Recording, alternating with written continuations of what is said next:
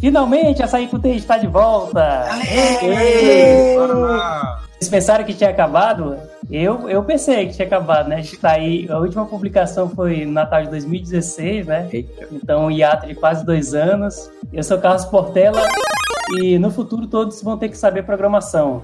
No futuro não, né? No, no presente, agora. e para me ajudar nesse papo, ele, Pedro Afonso Bar.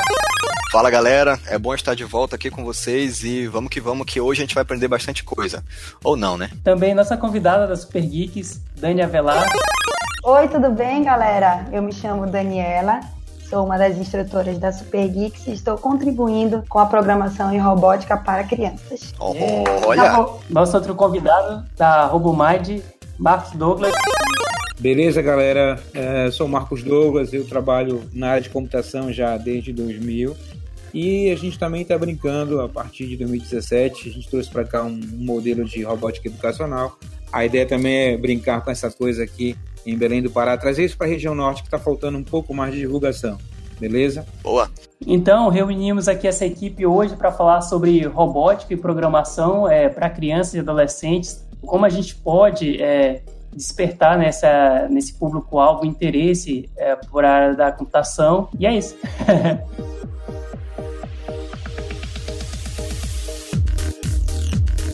Bom, é, primeiro eu queria conversar com vocês um pouco sobre o contexto que a gente tem hoje, né, o panorama que a gente tem na educação básica do Brasil, né? A gente fala educação básica, a gente fala aí desde a educação infantil, né, as primeiras séries, e aí vem o ensino fundamental 1 e 2, é, que eu acho que é o, o público-alvo que a gente está tratando aqui hoje, certo? Beleza. Qual o contexto da, dessa educação que a gente tem, por exemplo, a gente não tem a, a computação como uma área básica, como geografia, matemática. É, ex exatamente. Estás é, levantando a bola do contexto e problemática em relação à, à computação no ensino de disciplinas básicas, né? Na realidade, eu não vejo muito Isso. assim, tá, Portela? Hoje eu vejo, de, depois que eu entrei nesse universo de robótica, é, depois de passar, sei lá, 18 anos na graduação, eu começo a perceber que, que a computação, como a gente tem trabalhado, uh, uh, falo em termos de RoboMind, não é a computação pela computação. A gente usa, na realidade, a, a computação e a robótica, a gente usa isso como ferramenta, tá? E, e a ideia não é ensinar programação, mas sim é, é, desenvolver no, no, garoto lá algumas habilidades, algumas competências que tem matemática, física, mecânica, trabalho em equipe, foco, objetividade, é, é liderança. Então, é, entre várias ferramentas que podem ser usadas, né, hoje a gente fala muito em, em metodologias ativas, na realidade, eu vejo a, a, educação tecnológica de forma, de forma mais ampla, e aí eu insiro a robótica educacional, eu vejo ela como mais uma ferramenta. Tá? Que, é, e por que, que ela é legal de ser usada? Porque é uma ferramenta que é divertida, é lúdica. É Como tu falaste, é, Marcos, eu, eu, entendi que a parte da programação hoje não existe na básica, na verdade, uhum. no, do, do, Brasil ainda. É, 2018, nosso ensino público é bem precário, a gente sabe disso. O particular, ele chega a ser um pouco melhor, mas ainda é aquela mesmo padrão de 100 anos atrás, do século passado, literalmente. São as crianças sentadas na cadeira, com o professor lá na frente, aprendendo, olhando para a lousa. Basicamente isso, né? Acho que a, a, programação, a robótica, enfim, todos os seus, é, os seus nichos, ele vem, como tu disseste, como um complemento, né? Para o ensino é dentro da sala de aula. Não que o ensino hoje seja um ensino ruim. É um ensino que eu digo assim, pobre de prática. A gente pega muito teoria na escola, muita teoria mesmo. Quando pega, né? E pouco de prática. E quando tu vê o, o, o, por exemplo, quando tu trabalha a parte de esquentar um ferro e ver o ferro é, aumentando de tamanho, por exemplo, pega uma moeda, coloca, esquenta a moeda e, e ela não passa mais pelo buraco do papel que tu fez antes, quando ela estava fria, tu, tu consegue sentir na prática ali alguma coisa acontecendo. Tu consegue sentir a física, a, a termodinâmica, né? Me, me desculpa se eu estiver errado. acontecendo ali é, naquele é, é, momento. A gente chama de mão na massa, né? Exatamente. Agora, Pedro, deixa eu só te falar uma coisa. É assim, é, é... tá, existe isso em nível nacional, mas assim, é... Rio Grande do Sul, Paraná, Santa Catarina, isso tá muito mais difundido do que aqui, cara. É, e, e assim, tá subindo pelo Nordeste pra caramba. Mas o Sul e o Sim. Sudeste, eles fortemente usam, entre outras coisas, educação tecnológica, eles usam fortemente robótica educacional, né? Já está consolidado para eles lá, né? Exato, exato. Lá não se tem dificuldade em, como aqui, acho que a Dani percebe isso, quando a gente bate no, na porta de um colégio aqui em Belém, a pergunta primeira é quanto é que eu vou ganhar com isso, para que que eu quero isso, né? Uhum. E, e, aí ninguém para para pensar assim, vem cá, mas qual é o benefício, que valor agrega isso para o meu aluno? A Robomad está aqui desde 2017, né? Então ano passado. A gente tem uma escola fechada aqui em Belém, tá? Mas nós temos duas escolas em Tucuruí e uma escola em Carajás. Aí eu fiquei pensando, cara, por que que Carajás fechou? Por que que Tucuruí fechou? Detalhe, Tucuruí é uma parceria com a hidrelétrica, tá? A escola é, é, é, absorve alunos da hidrelétrica. Em Carajás, é uma escola que tem parceria com a Vale. A Vale. Quem são os gestores dessas duas escolas? São gestores que vêm de fora do, do, da região norte. E eles têm a visão, interessante, eles interessante. têm a pegada. Então, assim, foi uhum. muito fácil, foi chegar lá e mostrar isso, cara, eu já vi isso, é muito bom, traz para cá, vamos lá, vamos começar. Entendeu? Aqui em Belém ainda é muito difícil. Isso é algo, Marcos, que a gente vê não só na área de ensino, mas na área do próprio mercado. Eu estava conversando esses dias com os colegas empresários e ele falou: o mercado aqui é exatamente a frase que tu disse. Quando você vai vender algum produto, ou serviço, a primeira coisa que perguntam é quanto custa e quanto eu vou ganhar com isso. Eles é não querem saber de qualidade. Tudo que envolve tecnologia, aqui pra gente da região norte, ainda é muito muito deficiente. Tem sempre aquele, aquela, aquela velha história, ah, mas mexer no Facebook, meu sobrinho sabe fazer isso, uhum, entendeu? Isso. Ah, mas fazer um, um, site, o meu, o meu primo sabe fazer sites, entendeu? A galera que não dá muito valor, não dá o devido valor, na verdade, para aquela pessoa que se forma naquilo, aquela pessoa que estuda aquilo desde cedo, entendeu? Aquela pessoa que fez, é, foi em palestras, que fez pós-graduação, que entende o mercado como o mercado, é, do que o mercado exige.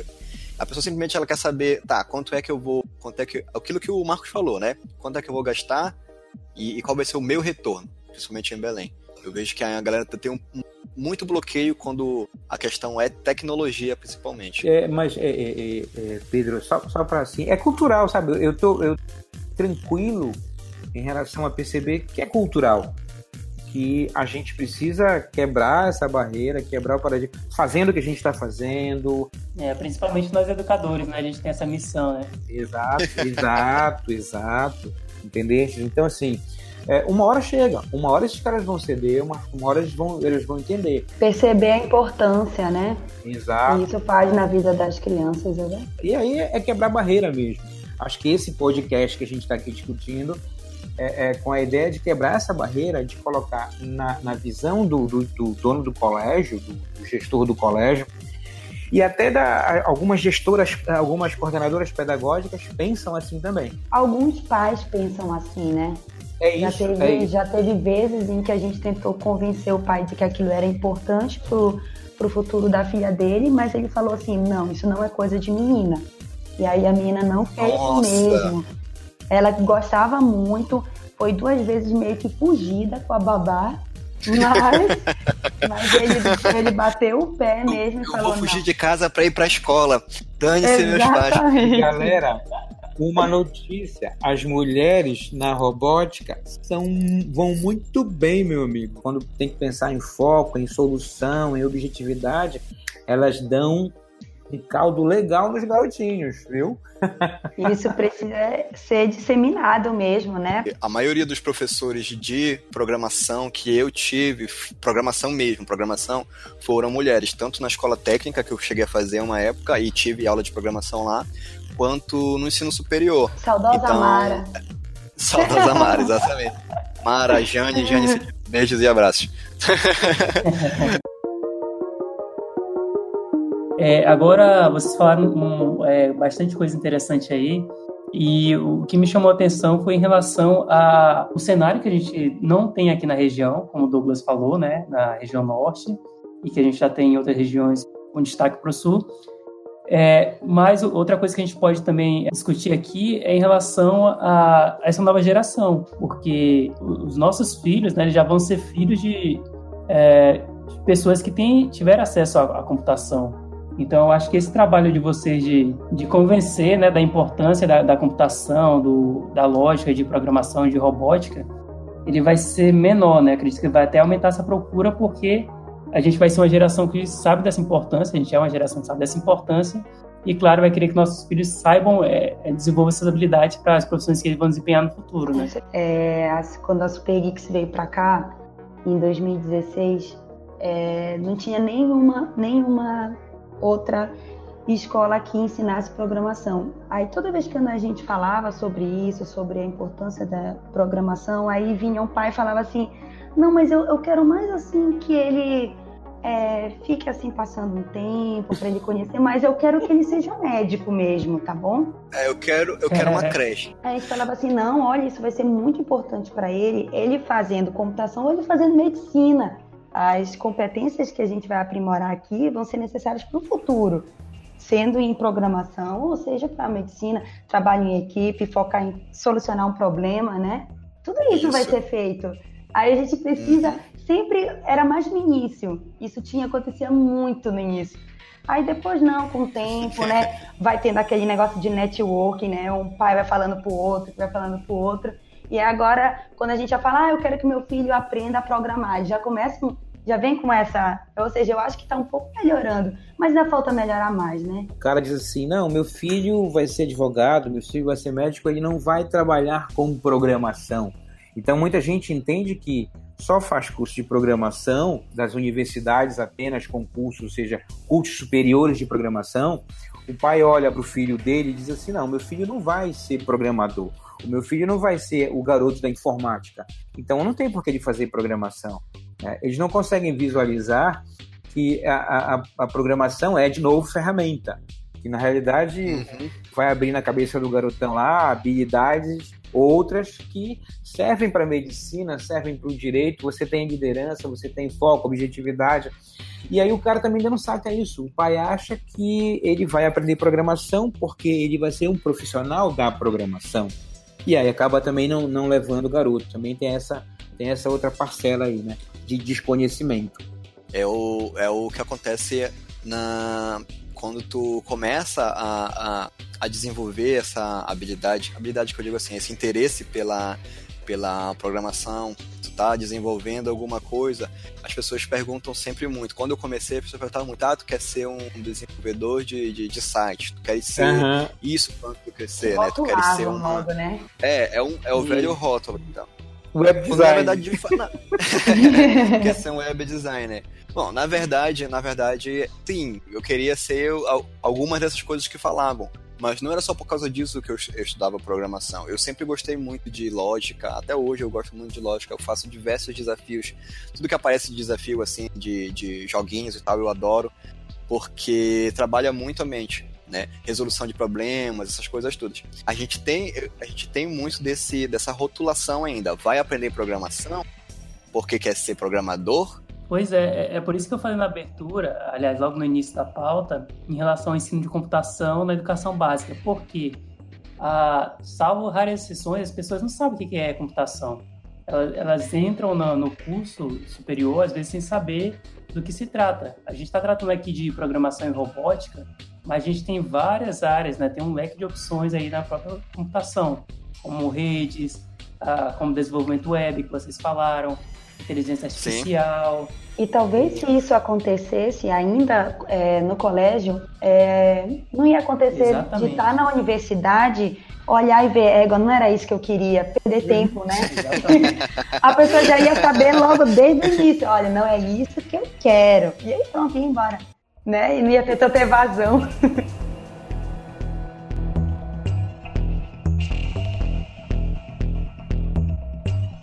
É, eu só queria falar um pouco mais sobre as, habilidades que a gente busca, que, que são desenvolvidas com esse ensino prévio, digamos assim, de robótica de computação.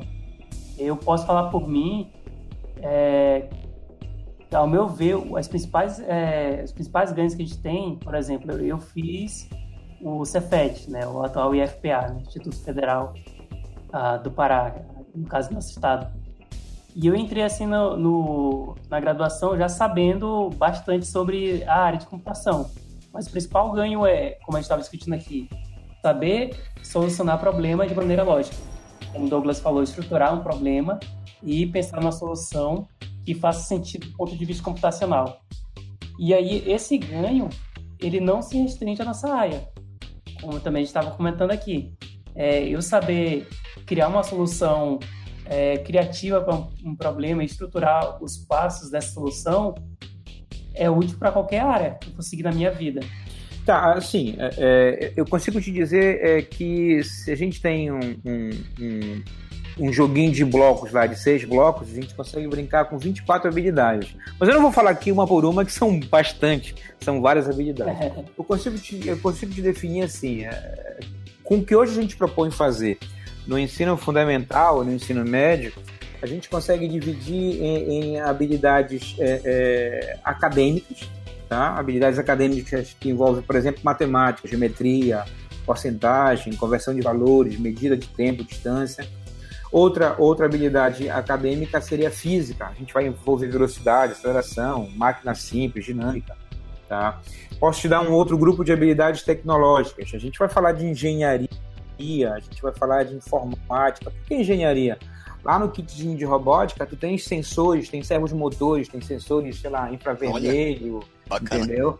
Tu tens é, é, é, sensor de aproximação, tens acelerômetro. Uhum. Então, tu consegues ver isso com, com, com, com uma, uma, uma, facilidade tão grande que tu consegues trabalhar essas habilidades acadêmicas, essas habilidades tecnológicas também.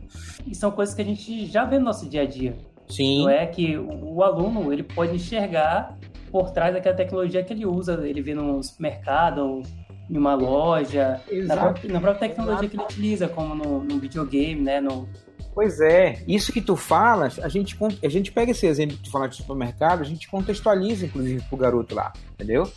Então ele consegue fazer um, um paralelo, porque a, a, grande sacada da robótica é, é, é que tu consegues é, é, misturar o virtual teu aqui, tu mexeres na programação, é, atuares com, com, com, com, a câmera da, do teu computador e ele alterar lá na, na, no prática, né? no robô. O robô começa a andar daquilo que você fez. Então, a, a indústria 4.0 fala disso, é o virtual influenciando, alterando o, o real, né? Então, é, é, essa é a proposta da indústria 4.0. A gente também trabalha é, é, é, é, algumas, algumas habilidades cognitivas, porque a gente vai falar de planejamento trabalho em equipe, então tenho, eu tenho que planejar, eu tenho que pensar onde é que eu quero chegar, o que é que eu quero fazer, que recursos eu vou usar, né? Raciocínio lógico, preciso de, é, é, deduzir algumas coisas, é, dedução, indução, isso está muito, tá muito envolvido. Uh, habilidades sociais, a gente trabalha em equipe, tem a eficácia, a eficiência, cooperação, liderança. Enfim, vai, vai, muito, vai muito além, tá, Portela, da, da, da computação. Né? A computação é, acaba sendo o meio nessa brincadeira toda. Paciência, porque é uma coisa que eu vejo muito nas crianças de hoje, por terem tudo, toda essa tecnologia à sua, à sua mão, né? tudo muito rápido, a paciência delas é mínima. Então a gente precisa trabalhar isso, isso vai ser importante para elas no futuro. né? Foco, e concentração, também, né? exatamente, concentração. Uhum. Trabalho em equipe, tem game jam, que é uma coisa que se usa muito nessa resolução de games, eles juntam uma galera e você precisa trabalhar naquela, naquele jogo com aquele tema até o final. Então, as crianças têm que focar, têm que é, assim se organizar. Solucionar, né? Exatamente, fazer seu jogo do início ao fim naquele período de tempo. Então, organiza o tempo, organiza o que cada um vai fazer. Isso tudo é muito importante. Além do que, como o Marcos estava falando, matemática, física, né? Tudo de um jeito sempre muito amigável para elas verem isso como uma maneira divertida, para não parecer assim, ai, lá vou eu aprender isso, né? A gente, a gente não fala disso, né, Dani? né, Dani? A gente não fala, olha, isso aqui é física, tá? isso aqui é matemática, isso aqui é mecânica, não, não. Não, não, não, não, não falar. Porque a gente é meio que, que doutrinado, né, nesse tipo de, de pensamento. É, tu vai pra aula, pra sala de aula justamente para ver aquele negócio chato que é português. Exato. É, exatamente, já fica assim, tediado, né? Outro dia eu vi um, um ensino de precipitações de água. Tipo, tem o que é um arquipélago, o que é uma ilha, o que é um, uma península, uhum. o que é um golfo. Tudo feito com umas pastilhazinhas assim desenhadas Tipo, eu olhei para aquilo e eu falei, por que, que não me ensinaram isso? Uhum. Se eu tivesse visto assim, hoje eu saberia o que é uma península, o que é um golfo, o que é, entendeu? É. O que são essas coisas. Uhum. Mas não, foi, foi mostrado na, na no, no, no, livro X lá e tal, que era assim. O golfo, o golfo é um golfinho adulto. Exatamente. o golfo é um golfinho. Isso, isso tira muito da, da consideração até do, do, próprio aluno. Eu sempre me recordo da, da minha infância, porque eu sempre fui uma criança muito ativa. É, na, na hora de tentar entender mais a, as coisas. Eu vivia na biblioteca, quando dava para ler livro, eu ia para ver livro. Quebrou muito relógio, abriu muito, muito brinquedo, montou muita coisa. Não, eu, eu né? abria, abria carrinho de controle remoto, Perfeito. já fiz barquinho, Perfeito. já fiz barquinho com... Fazia isso, né? Pegava o carrinho de controle remoto, que não era remoto, era fiozinho, na verdade, ligando, mas enfim. Pegava aquele motorzinho lá de dentro, colocava no, no isopor, jogava na água e pronto, criava um barquinho motor. Então a gente fazia muito, eu fazia muito esses experimentos. E Pedro, isso aí que tá falando, hoje o pessoal chama de reengenharia, engenharia reversa, uhum. os nomes bonitinhos pro que a gente fazia uhum. quando era moleque, cara. Exatamente. Exatamente. A gente já fazia isso. Só que, tipo assim, é, partindo do, da, da, da, premissa de que eu corri atrás é uma coisa. Sim. Agora, aquela, aquela criança que não corre atrás, aquele jovem que não tá correndo atrás, é uma outra premissa. Uhum. Porque talvez ele nem saiba que aquilo é interessante. Sim entendeu? Se não chega na mão do jovem, não tem como ele saber se aquilo é interessante ou não. Hoje, se você pega uma criança de dois anos, três anos, ela sabe mexer no tablet, ela sabe mexer no celular, porque foi introduzido para a criança o tablet, foi introduzido o celular, o computador. Mas por que, então a gente não, não consegue introduzir né, é, é, para a criança uma, um robozinho. Estamos uma, aqui para isso, né, Dani? Né? É, justamente. tipo assim, a pessoa fala, ah, acho que meu filho não vai entender isso porque X, Y, Z tu não sabe se teu filho vai conseguir alguma coisa ou não se ele não tentar aquilo. Tá baseando na sua experiência própria, na verdade, né? Quando o pai faz isso, ele já se baseia nele, né? ou, na, ou na sua não experiência, né? Também. Ou, ou então na sua não experiência, é verdade. Eu fazia essas coisas quando era criança. E você? Vocês faziam essa? Eu montei, desmontei muitas coisas, assim. É, uma coisa que eu achava legal fazer era mecânico na minha época, eu gostava de abrir, desmontar e montar tudo de novo. Ventilador, ferro elétrico, essas coisas todas eu sempre ajeitei em casa. Sempre ajeitei para minha mãe. Sempre ia lá, mexia, queimava alguma coisa, trocava e tal, mas eu sempre fui, sempre fui curioso. Mas é como você falou, era uma coisa mais, é mais, mais espontânea, né? De você, pela curiosidade aguçada. Hoje, isso, a galerinha isso. não tem esse contato com isso, porque assim, tem, tem um contato mais, mais, mais pesado com um tablet, com um celular, como tu falaste. Isso rouba completamente a atenção do garoto querer saber, mas como é que uhum. tal coisa? Não sei. Né? Existem maneiras de levar esse mesmo conteúdo ou essas mesmas experiências o tablet o celular. Óbvio que não é o, o ideal, né? O ideal é ela trabalhar também com as pessoas e com o ambiente em volta. Acredito eu, né? Não, é isso. Pelo menos eu nem um expert em criança. É. Mas é, quando, a, quando a criança está muito bitolada, digamos assim, naquele, naquele, naquele tipo de meio que ela tem, que ela, com que ela sabe trabalhar, talvez seja a maneira, uma, uma melhor maneira de chegar nela por aquele meio, começando por ali. É, tá falando um negócio bem interessante, Pedro. Eu acho é, eu, eu, faço isso com a minha filha. Eu imagino que o Portela vai fazer isso com, com o filho dele também. Mas por quê? Porque nós temos uma visão é, de academia, uma visão de processo de aprendizagem, de descoberta, de redescoberta, de desmontar e montar, e a gente instiga isso. Mas é, o que eu vou chamar aqui de o pai normal não tem essa visão, né? Não tem esse negócio. Então, é, é, a, a, gente consegue fazer isso com um filho, com um sobrinho, com, com um primo, mas a grande massa não consegue. Isso aí da, da educação pública. Pô, bicho, jamais deve passar na cabeça de um pai desse é, dizer para o filho, ó, oh, tu sabes como é que funciona, já pensaste como funciona a, a, a catraca da tua bicicleta? Por que, que é mais rápido, por que, que é mais lento, é mais pesado? Ele nem sabe isso, né? Ele nem sabe isso. Eu fiz muito isso. Eu acho que a minha primeira bicicleta, é uma das primeiras coisas que eu consegui foi juntar dinheiro para comprar uma chave daquelas que abria a, todos os parafusos, né? Aquela chave de uhum. meia-lua que chama, né? Sim. né?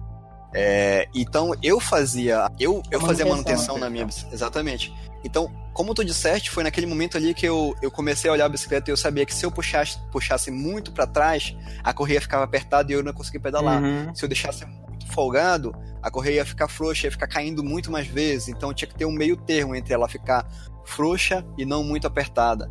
Entendeu? Mão na então, massa, né? Foram mão na massa, é são experimentos sociais e tal. É. E bicicleta tensa, eu já, já tive bicicleta quebrada, enfim, pegava mesmo e ia consertando, entendeu?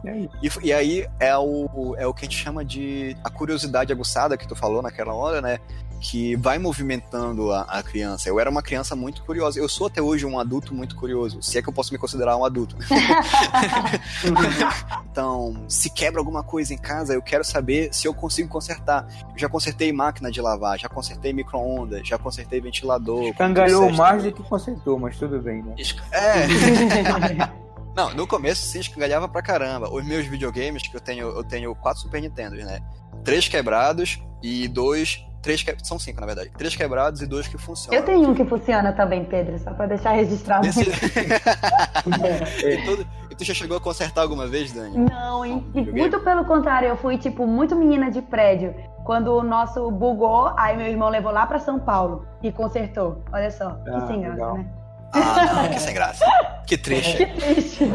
Só para clarear aí, cangalhou é um termo nosso regional que significa quebrou. é verdade, boa, boa. é verdade. Escangalhou, esbandalhou. É, esbandalhou. Então. É... Sim, eu quero ouvir da Dani, como foi, que, como foi tua infância, Dani? Assim, era muito curiosa, era muito quietinha, mexia muito nas coisas, corria não, atrás? Olha, gente, eu não era assim, abrir que vocês. Eu tinha essa curiosidade com essa parte de jogos utilizando lógica. Tanto que, por exemplo, eu era péssima em qualquer esporte. Me chamavam de, sei lá, de. Eu lembro benzinho de uma vez que eu fui jogar um vôlei que meu irmão simplesmente me desconheceu. Falou que não era minha irmã, porque eu tava indo super mal, de tão ruim que eu era assim no vôlei, sabe? Mas em compensação, em outros jogos, tipo, quando tinha xadrez, dama, eu sempre ganhei medalha, eu sempre fui interessada nesses tipos de jogos, mas não de abrir, eu não tinha esse jeitinho de abrir. Meu irmão sim. esse hábito. Meu irmão que é de engenharia da computação, ele era, ele era desse mesmo jeito que vocês estão falando.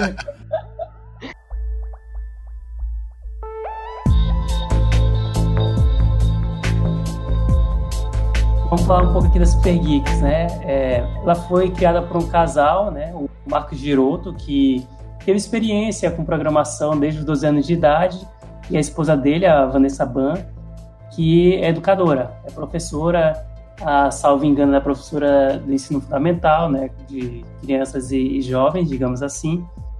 E, e eles estavam morando no Vale do Silício, na, na Califórnia, e viram esse mercado, tanto essa oportunidade quanto necessidade de ensinar programação para crianças e jovens, né?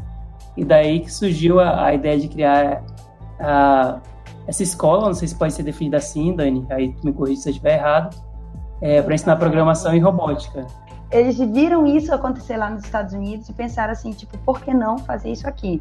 E quando eles vieram, eles vieram com essa é, ideia de expandir né? E eles, eles gostam de falar que é você ganhar superpoderes, porque com programação você pode criar muitas coisas, não só é, relacionado ao mercado de trabalho, mas assim coisas simples, tipo fazer é, um trabalho do colégio. Já teve várias vezes gente que para um trabalho de geografia fez um joguinho para jogar lixo certinho no local e tudo mais.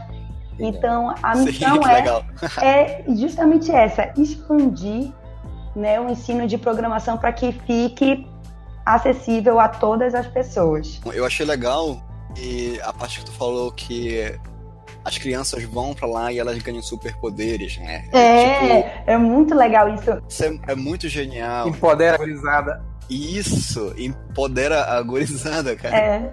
Eu não sei se você lembra, ah. Pedro, a gente começou, é, chegou a conversar isso no primeiro podcast que a gente fez, que era sobre programador. Hum. Vocês lembram da sensação que vocês tiveram a primeira vez que vocês criaram um algoritmo? Ai, gente, eu sim. me lembro como se fosse hoje, eu me, eu me achei a Eu me achei assim, eu me senti no Matrix, é sério, quando eu vi aquela telinha. falando o meu nome. É indescritível a sensação. Ah, o Hello World, Hello Pedro ali. Eu fiz o computador falar comigo, cara. Eu sou o Nil. E o Marcos, e tu, Marcos, o que, que tu sentiu? Cara, a minha época não era Hello World, não. Era uma coisa mais lá pra trás. Era Basic. E assim, era tela de fósforo verde. Mais Matrix ainda. É, mais Matrix sim. É, é eu, assim, eu lembro que eu fui, eu fui assistir Matrix, fui eu, o Marcos Vinícius e o Bianchi. Acho que vocês conhecem o Bianchi. Olha, né? professor Bianchi. Bianchi estudou comigo. Fizemos faculdade juntos. Fomos... Nossa! Nossa! É, a, gente, a gente saiu da sala de aula, galera, ó, vai ter aula hoje, mais e tal, papapá, e fomos os três pro cinema assistir Matrix, beijo. E ver aquela tela lá, pô, muito show, muito show. Foi muito bom. Então, é esse nível, assim, é esse nível mesmo. Mas aí, voltando pro Uber Geeks, esse empoderamento sente quando a gente faz nosso primeiro, nosso primeiro programa ou escova o nosso primeiro beat, né? Consigo fazer mais do que aquilo que eu achava que eu conseguia. Ou então unir várias coisas que você já consegue. Porque, por exemplo, tem um aluno que toca piano e quis usar, por exemplo, uma autoria sua no seu próprio jogo. Então fica uma coisa muito personalizada, né? Uma coisa muito dele. É, é que legal. É, essa música é minha, né? Esse jogo é meu. Uhum. Muito legal isso. Dani, fala um pouco também das metodologias então de lá da Super Geek. Como é que vocês trabalham com as crianças lá? É, para aprender a programar de uma maneira rápida, né? Para não ser assim algo tão assim impactante na vida dela assim de uma maneira negativa, a gente ensina a programar através de alguns jogos. Então tem alguns jogos específicos que usam lógica de programação e a, nas fases iniciais até chegar em fases posteriores em que ela realmente vai programar em linha de código usando é, Python, usando Ruby, C Sharp, Lua, né? Que são linguagens de programação mais mais legais. Assim, a maioria delas ama Minecraft e Roblox. Não! Mentira! As crianças jogando Minecraft? Exatamente. Não. Exatamente. Alguns professores, inclusive, têm o jogo. É. Algumas, né? É. Alguns professores começam com D e terminam com A. Algumas Exatamente. professoras. Quando eu conheci o Minecraft, foi muito lá no começo do Minecraft. Foi o, inclusive foi o Renan, o, um dos outros hosts aqui do Açaí TI, e o Elton que me apresentaram o, o, o Minecraft. E o Minecraft, naquela época, ele não era um jogo por ser um jogo, né? E também não era para crianças, ele era um, um, sandbox que a gente chama, hum. né? Me apresentaram assim, cara, tu pode fazer um microprocessador no Minecraft. E eu falei, como? Me mostraram como. Eu falei, que massa, entendeu? Então é uma ferramenta muito legal é. de de aprendizado o Minecraft. Hoje, obviamente, ele é usado muito para jogo, a galera gosta de jogar, afinal de contas. Mas por ser um sandbox ainda, né, ele é uma, uma ferramenta incrível. O Minecraft tem vários mods e a gente usa um específico que é o Minecraft Edu, de Education. E ele uhum. vem com um mod que tem uma turtlezinha, uma tartarugazinha. Todo mundo conhece a tartaruga. Todo mundo conhece a tartaruga. O Marcos conhece a tartaruga. Vamos apoiar. Conhece, Marcos? Claro, claro, com certeza. Aí a Turtle, ela é programável. Tem tudo lá, gente. Tem os ifs, os else's, os for, tudo que você precisa. Uhum. Ele tem lá. E tem uma, isso em parte como se fosse assim, drag and drop uma parte mais uhum. fofinha. E se quiser desabilitar, também tem uma parte em Lua para programar, em Lua. Beleza. Oh. É bem legal, é bem divertido, eu gosto muito. De ensinar e de aprender com as crianças, porque tem muita coisa relacionada a Minecraft que elas me ensinam. Eu vou ser bem sincera. É, o mundo da tecnologia ainda é um, muito voltado para o inglês. Vocês têm muito problema com essa barreira na dando aula para os alunos ou coisa do Olha, tipo? eu sempre falo para eles que toda linguagem de programação é em inglês. Então, mesmo nos fases bem iniciais, mesmo quando é super kids, que ainda é tipo programação unplugged, ainda não tem computador, a gente vai colocando as, as frasezinhas em inglês, vai. Deu para perceber. Vai introduzindo e vai indo. A maioria delas já estão, é, assim, vamos dizer, nesse mundo do inglês. A maioria, a grande maioria, poucos os que a gente realmente precisa ajudar. Olha, isso é isso e tal. A maioria já faz. Left, right, né? isso, né? Aquele. Move forward. O que, é um if? O que, é um for, if? O que é um for? Exatamente. Eu estou trabalhando com gamificação nas minhas disciplinas, é, no uhum. ensino de desenvolvimento web. O que, que é gamificação? Você pega práticas, estratégias, elementos de jogos digitais, jogos virtuais, uhum. e insere na, em atividades do ensino. Não necessariamente virtuais, porque eu trabalho com gamificação de, de jogos de tabuleiro também, que são, no caso, analógicos. Sim, sim. Exatamente, exatamente. É, e aí você insere como pontuar ações né, dos alunos, é, recompensas, estabelecer desafios. Na, lá na Super Geeks, é, ele, as crianças, eu, por isso que eu sempre falo, gente, que tudo que a gente for passar para uma criança tem que ser bem pensado e elaborado, porque às vezes aquilo impregna e vira assim para a vida inteira dela, não é verdade? Então, a, no iníciozinho, logo na primeira aula, a gente fala para eles assim: olha, você vai ser um personagem de um jogo aqui. E a gente cria uma uhum. conta e tem assim uma, uma plataforma que a gente usa chamada Classcraft, que faz justamente isso. A sala de aula é como se fosse um jogo de RPG. Você precisa escolher se você é, é, ah. mago, curador ou guerreiro. E tudo que você faz de bom na sala de aula, por exemplo, eu ajudei o coleguinha, eu respondi uma, alguma coisa certo e tudo mais, é, vai sendo pontuado no seu personagem e vai ficando poderoso. Vai ganhando experiência por fazer as coisas. E justamente é, eles veem esses personagens como eles mesmos, entendeu? Então, se eles fizerem algo de negativo, por exemplo, que perde o HP do, do personagem, eles ficam assim, cabisbaixos, entendeu? Então, eles ficam tristes e eles tentam melhorar. Então, a, aquele personagem é como se fosse eles mesmos. Se ele morrer, então, tem uns que caem no chão lá. Pô, morri também. Não, calma, você quer só um personagem, vou reviver ele. Eu falo isso para eles. E tem uma outra coisa também relacionada à gamificação que a gente usa muito, é, assim como se fosse uma revisão da aula, que é o Kahoot. Não sei se vocês já ouviram falar. Sim, que ele sim. Pega, Não. Já ouviu falar, né? Então, ele pega, a gente cria um quiz e na hora aparece uma pergunta lá na telona e cada aluno precisa é, responder no seu computador. Então, celular. É. Ou no celular, ou no tablet. Então, tudo que eles fazem, eles vão respondendo, se responder bem rápido e certo, vai pontuando mais, e aí a gente pega essa pontuação leva para o Classcraft. E também tem uma coisa no Classcraft muito legal, gente, que é o Boss Battle. Aparece um boss, de repente, assim na tela, e ele vem fazendo umas perguntas.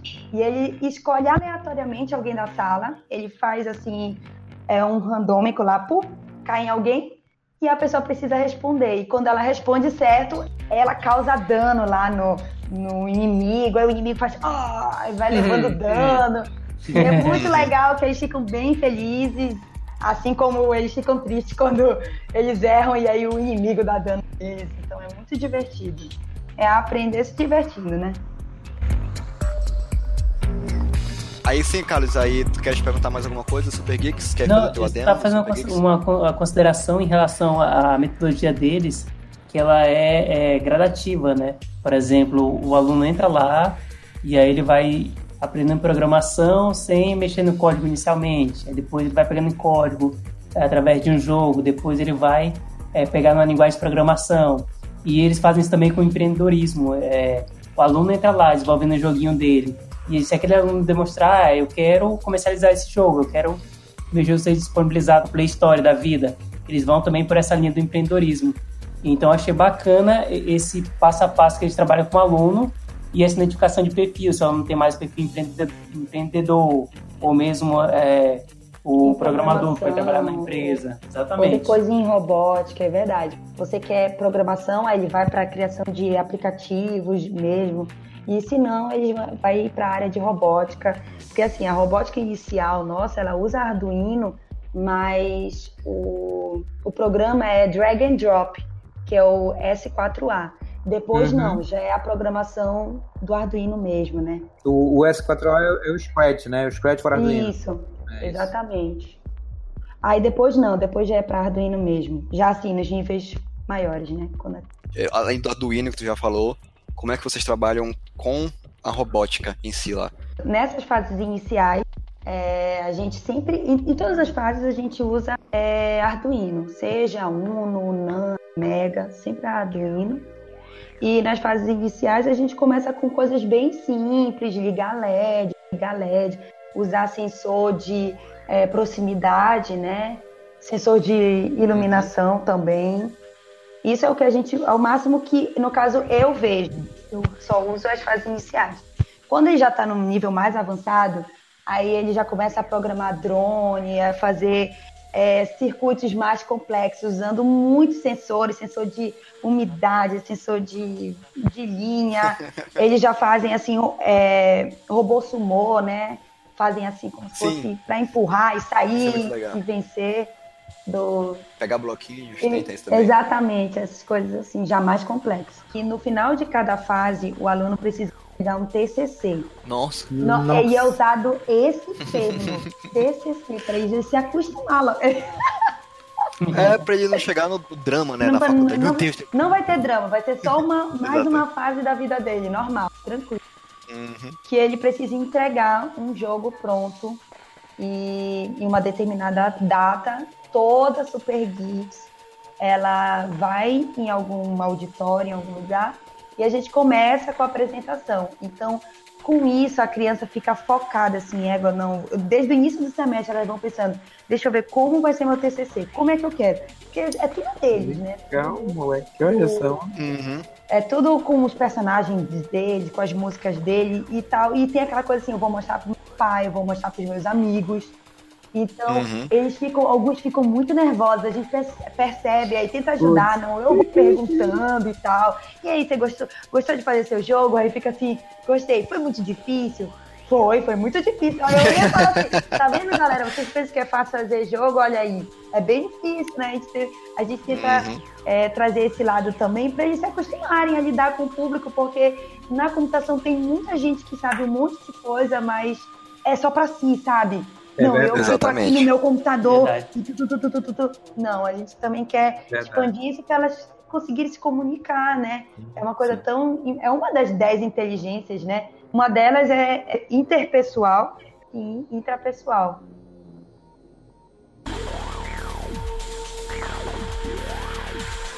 Bom, agora o Marcos vai contar um pouco pra gente a história da RoboMind, né? Como surgiu, qual o objetivo, né?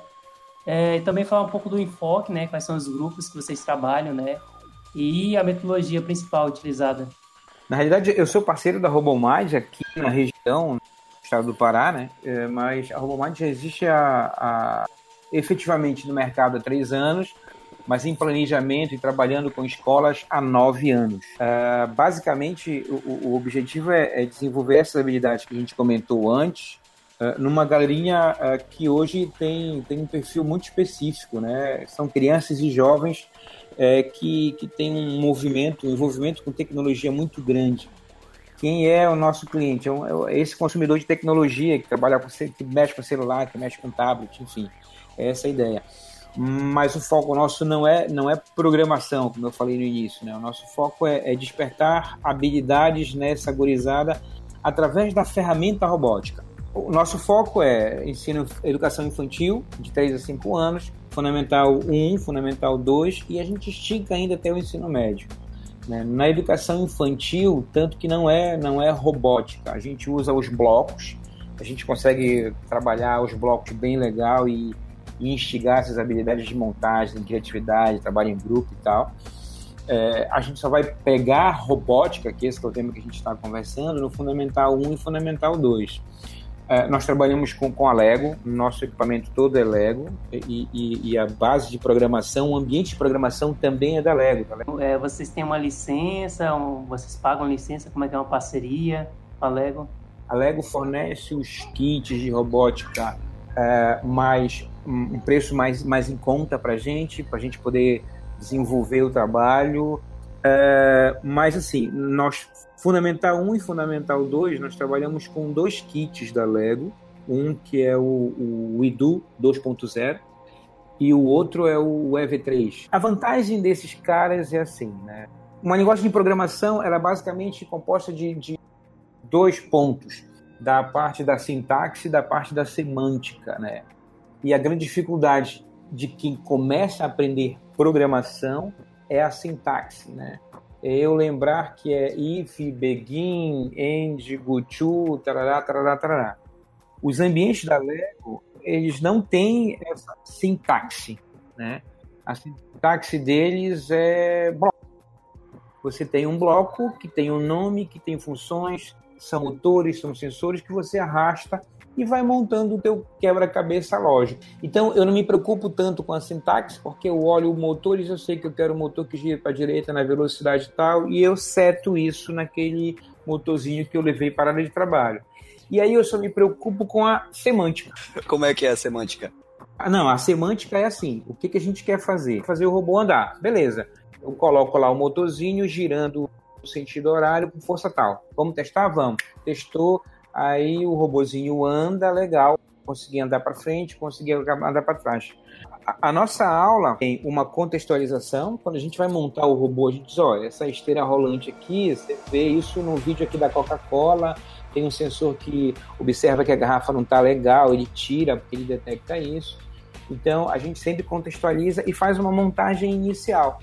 Então, nesse caso do robô, ó, fiz uma montagem para o robô andar. Beleza. Agora o desafio é: e esse sensor aqui, ó? Imagina que eu quero que esse sensor evite que o robô caia da mesa. E aí, como é que a gente vai fazer? Ah, esse sensor, se tu colocar isso aqui, tu pode configurar a distância de aproximação.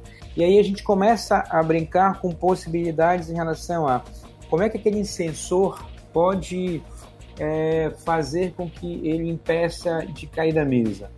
Então, cada robô tem um brick, né, que é o, é o processador, as unidades de entrada são os sensores e as unidades de saída são os motores. Então, eles entendem essa, monta o robô, tem todo um processo de montagem no manual que que essa montagem é estilo estilo manual Lego mesmo, de montagem pecinha por pecinha, eu vou montando e sai a preguiça, sai a tartaruga, sai a esteira rolante, né, sai a esteira seletora e a gente agrupa nesses caras os sensores e começa a trabalhar. Depois da montagem básica que o aluno conseguiu, nós temos um tapete de testes que a gente faz os desafios.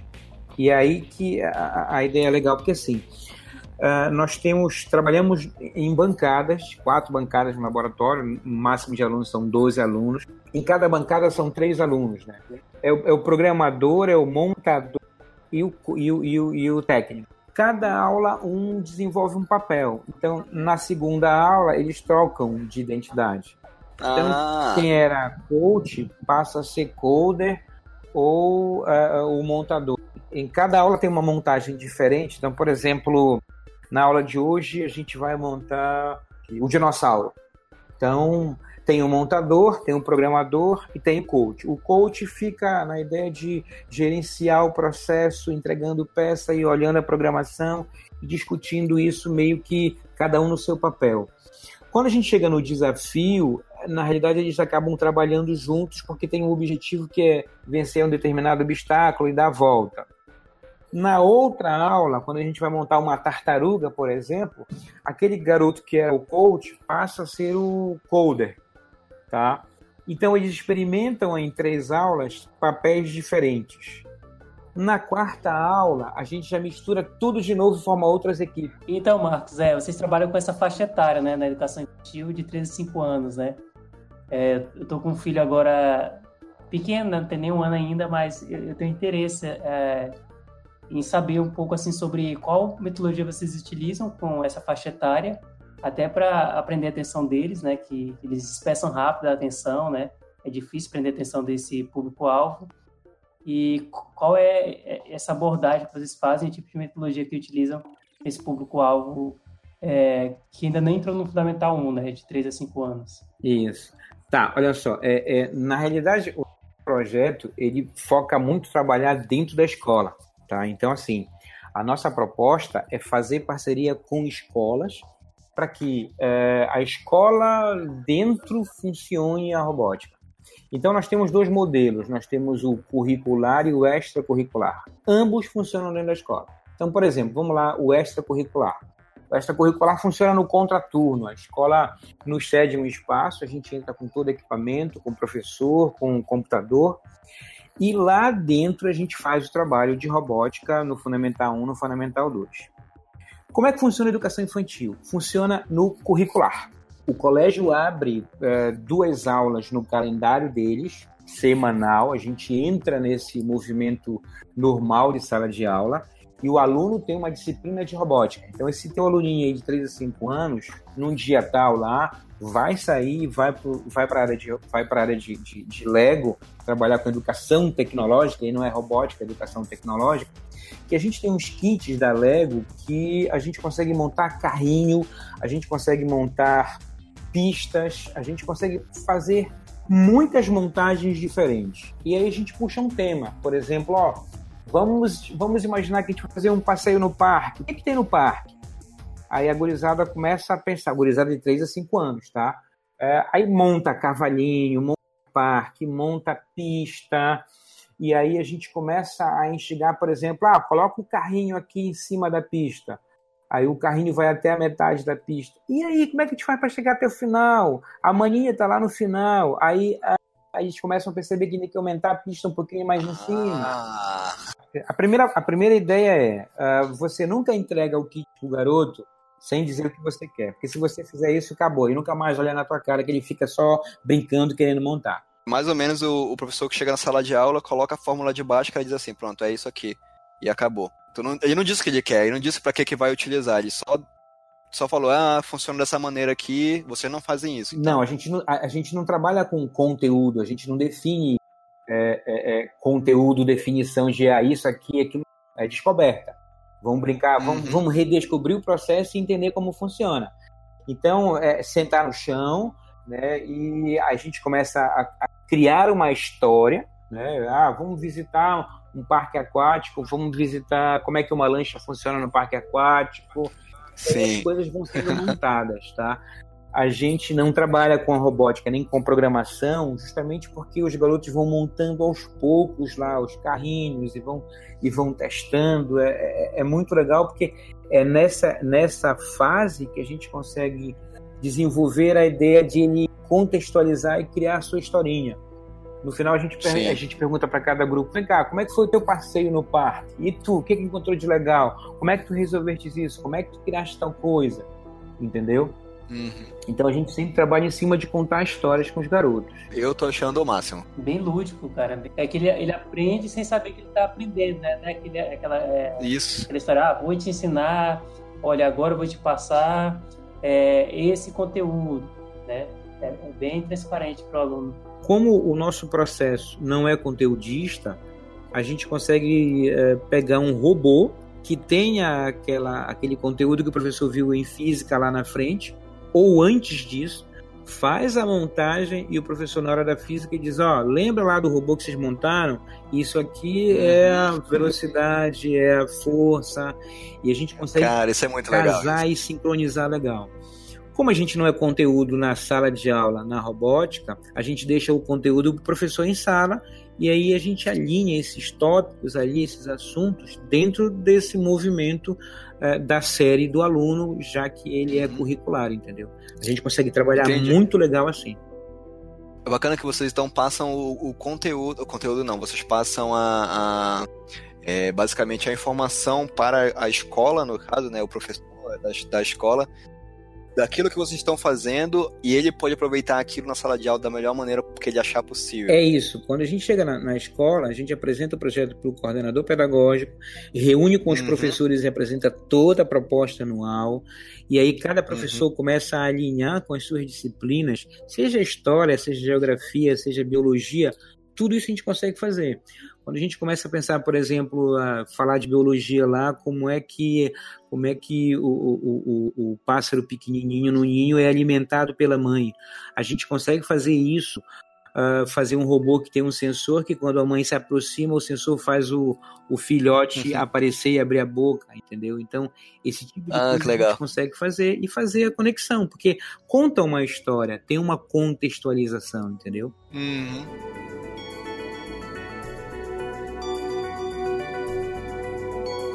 Quando a Romad entrou no mercado, não tinha muito essa conexão com o Steam, obrigatoriamente a gente foi descobrindo meio que essas coisas conversam. É, tem como tu explicar o que é o STEAM? Ah, beleza. É, é, STEAM é uma, é uma sigla que representam quatro, quatro grandes áreas. STEM, então é ciência, tecnologia, engenharia e matemática, tá? É, a ideia é que com a robótica a gente consegue, não é essa a proposta do STEAM, tá? Não é só com a robótica qualquer coisa que consiga estabelecer desenvolvimento com ciência, tecnologia, engenharia e matemática pode se enquadrar no STEM. E como nós percebemos que a robótica educacional consegue interagir com esses quatro eixos aí, e aí que eu estava falando justamente, ela, ela acaba se adequando a essa metodologia. Tá? Uhum. Então, a STEM trabalha com esses quatro eixos. A Robomad não nasceu pensando em STEM, mas acabou se adequando a isso pela proposta que teve, Sim. alinhou em relação a isso. E Marcos, o que, que é preciso para quem quiser é, participar, para quem quiser saber mais da Robomite, como é que funciona? É, hoje nós temos um site, um site nacional, robomite.com.br, que lá você consegue entender um pouco mais sobre toda a metodologia, estados onde nós estamos e todos os contatos por região. Além disso, nós temos o nosso Facebook, é arroba, Robomind Pará mesmo, né? é, que lá tem muita informação, uh, os contatos estão lá. Nós trabalhamos uh, dentro de escolas com o, o curricular e o extracurricular, mas como a demanda por alunos uh, interessados em fazer robótica educacional é maior do que as escolas onde nós estamos, nós criamos na nossa sede um laboratório de robótica educacional para justamente uh, assimilar esse número de alunos que não estão nas escolas parceiras. Então, para saber mais informações, o site mesmo e o nosso Facebook, que tem todos os contatos lá para entrar em contato com a gente e visitar a nossa sede para entender como é que é toda a proposta do projeto. Basicamente Bacana. é isso. Tá. E Dani, do Super Geeks, para quem quiser saber mais do Super Geeks, para ficar por dentro, que você quiser matricular o seu filhinho lá, não é uma creche, a gente já sabe disso. Como é que funciona? Bem, a Super Geeks ela tem, está nas redes sociais, né? Tanto no Instagram quanto no Facebook, Super Geeks Belém. A gente tem a nossa página oficial, né? Que é belém.supergeeks.com. Ou então indo na nossa sede, que é na Bernardo entre Generalíssimo e Dom Romualdo de Seixas, além de ter Super Geeks dentro do Ideal ou também dentro do Elephant Coworking, que é na José Malché, 153, no bairro de Nazaré.